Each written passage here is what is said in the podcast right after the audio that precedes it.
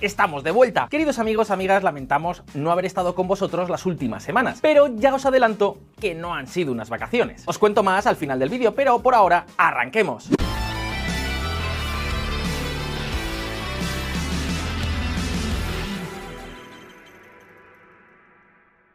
Israel is at war. We didn't want this war. It was forced upon us in the most brutal and savage way. But though Israel didn't start this war, Israel will finish it.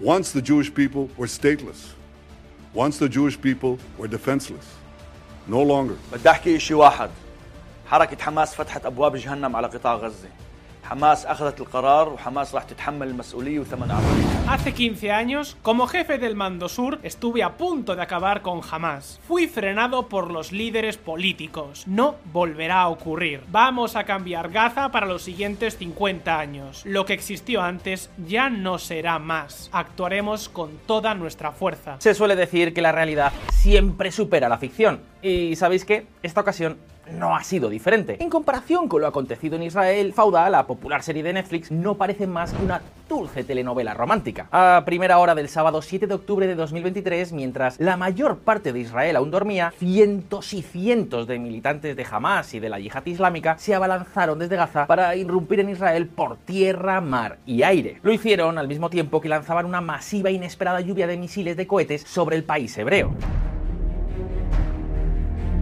El resultado, casi 3.000 heridos, cerca de 200 rehenes y más de 1.200 fallecidos, la inmensa mayor parte de ellos civiles. Ellos, los civiles, eran precisamente el objetivo. Las ejecuciones perpetradas, las decapitaciones y el nivel general de brutalidad exhibido por las milicias palestinas ha superado todo lo que habíamos visto hasta el momento. Ha sido el mayor golpe para Israel de prácticamente los últimos 75 años. Ahora el gobierno de Benjamin Netanyahu ha declarado la guerra total a Hamas y ha puesto en marcha una de las mayores movilizaciones de toda la historia. Se espera movilizar a más de 360.000 reservistas. Pero todo esto estoy seguro que ya lo conocéis. Las preguntas que ahora tenemos que hacernos son ¿quién estuvo realmente detrás de semejante operativo? ¿Cómo es posible que Israel y sus archiconocidos servicios de inteligencia no se enteraran de nada? ¿Qué consecuencias puede tener este conflicto? Queridos amigos, amigas, a continuación os vamos a responder a todas estas preguntas.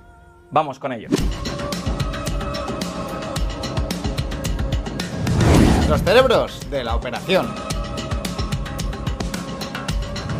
A la luz de los continuos crímenes contra nuestro pueblo, a la luz de la orgía de la ocupación y su negación de las leyes y resoluciones internacionales, y a la luz del apoyo estadounidense y occidental, hemos decidido poner fin a todo esto. Quedaos con este nombre, Mohammed Dave. Mientras se transmitía este mensaje, cientos y cientos de combatientes de Hamas estaban avanzando sobre la valla que separa Gaza de Israel, mientras que una enorme lluvia de cohetes intentaba saturar la cúpula de hierro, el mecanismo, el sistema de defensa aérea que protege los cielos de Israel. En pocas horas, los miembros del ala militar de Hamas, las conocidas como Brigadas Qassam, acabaron con la vida de más de 1.200 personas, provocaron miles de heridos, tomaron cientos de rehenes y terminaron con cualquier sensación de seguridad en Israel. Incluso se hicieron con el control de dos bases militares y destruyeron una decena de blindados. Los asaltantes superaron con creces cualquier expectativa razonable de destrucción. Vale, lo acabamos de decir. Las brigadas Qassam, el ala militar de Hamas, pilotaron esta operación. Pero, ¿quién estuvo realmente al frente de este operativo? Del mayor triunfo de Hamas en décadas. ¿Quién fue el auténtico líder, el cerebro de la operación? Vale, ¿recordáis que hace un momento os he dicho que os quedarais con este nombre? Mohammed Dave. Pues bien, todo apunta a que fue precisamente este oscuro comandante de Hamas, el piloto, el conductor, el director de toda esta salvaje operación que ni el Shabak, ni el Mossad, ni la inteligencia militar fueron capaces de adelantar. Mohamed Dave ha estado en la diana de Israel durante las últimas décadas. Hablamos de un tipo que estuvo a punto de perder la vida en un ataque aéreo de Israel hace 20 años. Tras ese ataque perdió un brazo, perdió una pierna y también parte de su visión, lo que como podréis imaginar le dejó postrado en una silla de ruedas. Hablamos de un tipo del que solo se conoce una fotografía, esta que estáis viendo en pantalla, y que durante años se dedicó a la fabricación de explosivos, dirigir un montón de atentados suicidas y a pilotar el plan de construcción de túneles bajo Gaza. Túneles que jamás ha utilizado tanto para recibir suministros desde Egipto como para intentar atacar Israel. Incluso antes de esto, Deif era como una personalidad sagrada y muy respetada tanto dentro de Hamas como por los palestinos. Su mayor operación contra Israel ahora lo habrá convertido en una especie de dios para los jóvenes. No lo dudéis ni un instante, Mohamed Doif está ahora en lo más alto de la lista de objetivos prioritarios de Israel. Ahora bien, si hablamos de cerebros, no podemos dejar a un lado a quien quizás ha sido, en última instancia, el mayor instigador de la operación. Me estoy refiriendo a Ismail Ghani, el sucesor de Soleimani al frente de la Fuerza Quds, la unidad de élite de la Guardia Revolucionaria iraní. Ahora bien, ¿hasta qué punto podemos hablar de una implicación directa de Irán en toda esta salvaje operación?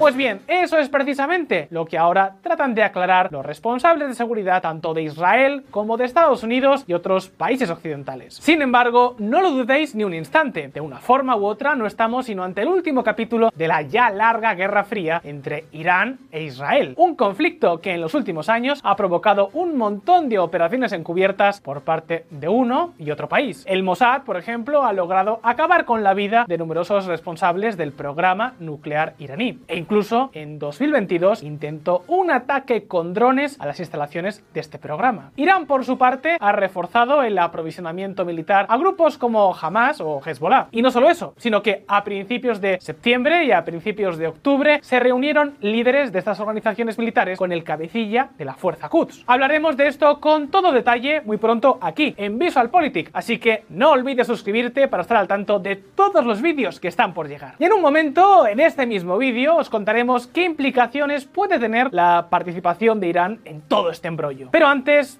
tenemos que responder a una pregunta que estoy seguro que todos, absolutamente todos, os habéis hecho estos días. ¿Dónde diantres estaba el ejército israelí? ¿Qué puede explicar que los supuestamente mejores servicios de inteligencia del mundo no se pisparan de nada? Ahora mismo lo vamos a ver. ¿Dónde estaba el ejército? El asalto a decenas de enclaves en el sur de Israel y el asesinato a bocajarro de civiles, incluyendo niños, ancianos y bebés en las calles, en los edificios públicos y en los barrios residenciales del sur del país, ha provocado un tremendo shock en la sociedad de Israel. Al fin y al cabo, aunque en este país están más que acostumbrados a situaciones extremas, lo cierto es que los israelíes no sufrían un golpe tan letal ni más ni menos que desde 1948. Por eso la pregunta, la gran pregunta es, ¿cómo puede ser que el gobierno de Israel, su ejército y sus agencias de inteligencia no se enteraran de nada. ¿Realmente fue así? ¿Cómo pudieron los palestinos atravesar sin esfuerzo una de las fronteras mejor protegidas de todo el mundo? Una frontera de más de mil millones de dólares pensada precisamente para que algo así no pudiera ocurrir. ¿Por qué tardó tanto en intervenir el ejército israelí? Pues bien, si os parece, vayamos por partes. En primer lugar, no podemos entender nada de lo ocurrido si no prestamos atención a cuál ha sido la relación informal entre Hamas y el gobierno israelí durante los últimos meses. Y es que, veréis, como seguramente todos ya sabéis, Israel y Arabia Saudí habían estrechado mucho sus posturas para lograr que Riyadh se sumara a los acuerdos de Abraham y de esta forma reconociera de una vez por todas al país hebreo. Pues bien, para conseguirlo, el gobierno israelí estaba intentando que las cosas en casa no se desmadraran demasiado. Y una de las que estaban utilizando era precisamente la económica. De esta forma, desde hace bastantes meses, Israel ha estado aliviando parte de su bloqueo sobre la franja de Gaza. Por ejemplo, estaba entregando cada vez más permisos para que los habitantes de Gaza pudieran trabajar en Israel. Y eso, teniendo en cuenta que este es un territorio muy pero que muy pobre, donde no hay trabajo, pues no era algo precisamente irrelevante. Además, el acuerdo con Arabia Saudí hubiera conllevado también una enorme lluvia de dinero en ayudas sobre Palestina.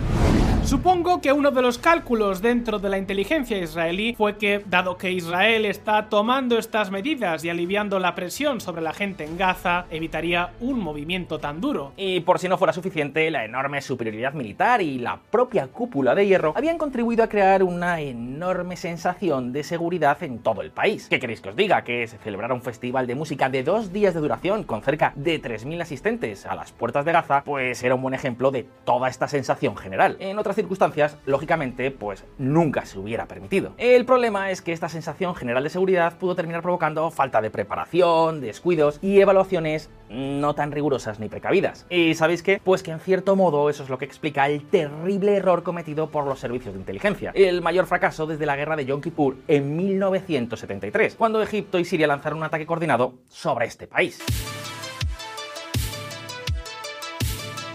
Sin embargo, desde entonces, Israel ha desarrollado el servicio de inteligencia más formidable de la región, por no decir de todo el mundo. El uso intensivo de la tecnología y contar con una enorme red de informantes alrededor de territorios palestinos, como también en países como Líbano, Siria o incluso Irán, ha hecho que sea prácticamente imposible pillar a los grandes ojos de Israel desprevenidos. Y sin embargo, pese a todo, esto ha sido precisamente lo que ha ocurrido. ¿Por qué? ¿Realmente no se enteraron de lo que estaba pasando? Pues bueno, digamos que realmente esa no es la auténtica historia. Lo cierto es que pese al sigilo y la discreción con la que jamás parece haber llevado a cabo los preparativos en los últimos meses, tanto el Simbet, que es el servicio de inteligencia que se ocupa de los asuntos de Palestina, como la propia inteligencia del ejército, detectaron muchos de los movimientos de Hamas en los días anteriores al desastre. Sin embargo, estos mismos servicios de inteligencia estaban convencidos absolutamente de tres cosas. Primero, que para Hamas la prioridad en Gaza era mejorar la situación económica y que bajo ninguna circunstancia le interesaba un enfrentamiento con Israel que a la postre, digamos que se hubiera traducido en grandes pérdidas operativas. De hecho, uno de los grandes argumentos esgrimidos por Hamas en su lucha de poder con la Autoridad Nacional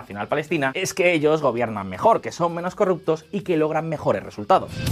Israel cometió un gran error al creer que una organización terrorista puede cambiar su ADN. Segundo, que a nivel político, llegado el caso, jamás intentaría actuar sobre todo en Cisjordania, tanto para desestabilizar a sus rivales de la Autoridad Nacional Palestina como para aprovecharse de la creciente tensión causada por los sionistas religiosos del gobierno israelí en lo que se refiere a la promoción de nuevos asentamientos. Y tercero, no tenían ninguna pero que ninguna duda de que dadas las circunstancias y la mala situación socioeconómica, jamás necesitaba mantener a toda costa el flujo de asistencia financiera de Qatar, un país que ha puesto más de mil millones de dólares desde el año 2012. Eso sí, lo que pide el país árabe es que haya tranquilidad en la frontera. Pues bien, por estas tres claves, en septiembre el ejército israelí calificó la situación en Gaza como relativamente estable. Y lo que es aún peor, en su evaluación de los acontecimientos, los servicios de inteligencia entendieron que los movimientos del ala militar de Hamas en Gaza en las últimas semanas no eran más que maniobras pensadas para ponerles nerviosos. De hecho, que estas maniobras fueran relativamente grandes les terminó de convencer de que no irían a ningún lado. La interpretación de la inteligencia es que estaban entrenando para algo que nunca se atreverían a hacer. Es decir, que los servicios de inteligencia sí que tuvieron conocimiento de movimientos y maniobras importantes en los días previos al ataque. Sin embargo, el problema es que simplemente no consideraron que fuese algo relevante. De hecho, este ha sido quizás el gran éxito de Hamas. No tanto esconder los preparativos como convencer a los israelíes de que no pasaba nada. Pero, vale, los servicios de inteligencia fallaron, pero ¿qué ocurrió con el ejército? ¿Cómo es posible que no lograra repeler la invasión? ¿No se supone acaso que hablamos de una de las mejores fuerzas armadas de todo el mundo? Este es un fracaso que no es menor que la guerra de Yom Kippur. Me sorprende el fracaso no solo de la inteligencia general, sino también de las fuerzas tácticas. Incluso si se sorprendieran, esperarías que la división de Gaza hiciera un trabajo mucho mejor en la defensa de la frontera. Pues en cierto modo esto tiene mucho que ver con todo lo que ya os hemos contado. El gobierno israelí estaba absolutamente convencido de que todo pasaba por Cisjordania, de que tanto Hamas como la yihad islámica tenían como objetivo fundamental fortalecer su base en esta zona de Palestina para empezar a operar desde allí y ganar con ello influencia y poder local. Hablamos de crear comandos, lanzar cohetes o excavar túneles. De hecho, esto es, sin ir más lejos, lo que habría dicho en junio Ziad al-Nakaleh, el líder del grupo yihad islámica palestina, en una reunión con el mismísimo líder de Irán, Ali Khamenei. Fijaos. Nosotros, como palestinos y como fuerzas y movimientos de resistencia, entendemos la importancia de armar a Cisjordania, pero esto requiere esfuerzos de los propios palestinos y también la asistencia de nuestros hermanos en la República Islámica de Irán. Pues bien, si a todas estas sospechas le sumamos el hecho de que los nuevos socios de Netanyahu, los sionistas religiosos, tienen su fuerza electoral, sobre todo en los asentamientos israelíes de Cisjordania, seguro seguro que ya podéis por dónde van los tiros. El resultado, al menos entre una y dos docenas de batallones de las fuerzas de defensa de Israel, que habitualmente estaban desplegados en Gaza, se trasladaron a Cisjordania. El sur quedó de este modo en gran medida vacío.